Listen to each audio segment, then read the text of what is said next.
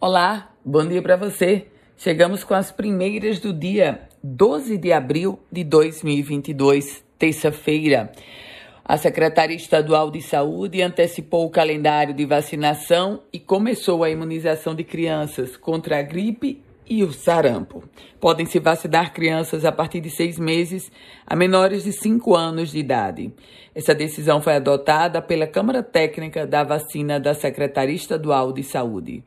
Com antecipação, as secretarias municipais de saúde devem, então, informar os pontos de vacinação nos serviços nos seus respectivos municípios. A informação agora é sobre polícia, porque criminosos arrombaram dois cofres de postos de combustíveis, um em São José de Mipibu, outro em Monte Alegre. Pela proximidade das duas cidades e das horas em que o fato aconteceu, a polícia vai investigar se pode ter relação de ser uma única quadrilha. Política. O primeiro suplente de vereador Diogo Alves, do Avante, assumirá a vaga de vereador na Câmara Municipal de Natal. Assume a vaga do vereador Ranieri Barbosa, que se afasta para, por licença médica. E os professores da rede pública de Natal continuam em greve. Aliás, estão agora descumprindo uma decisão judicial.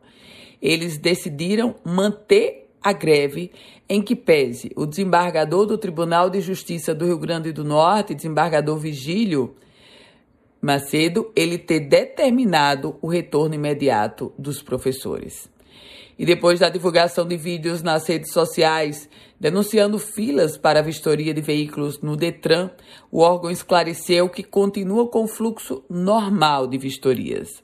Por causa do agendamento prévio, o procedimento segue normalmente e sem filas, de acordo com o próprio Detran. Saúde.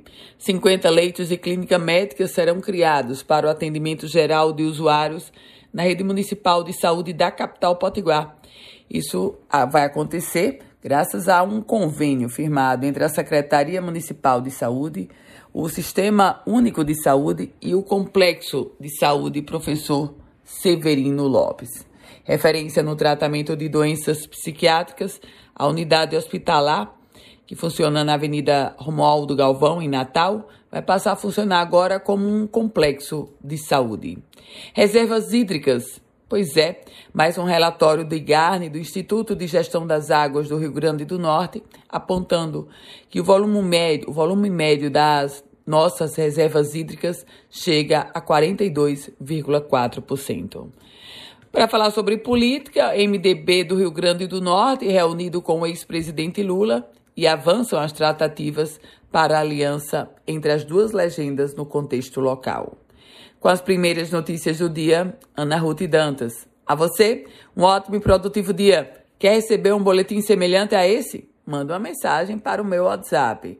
É o 987168787. Quer compartilhar o boletim? Então fique muito à vontade.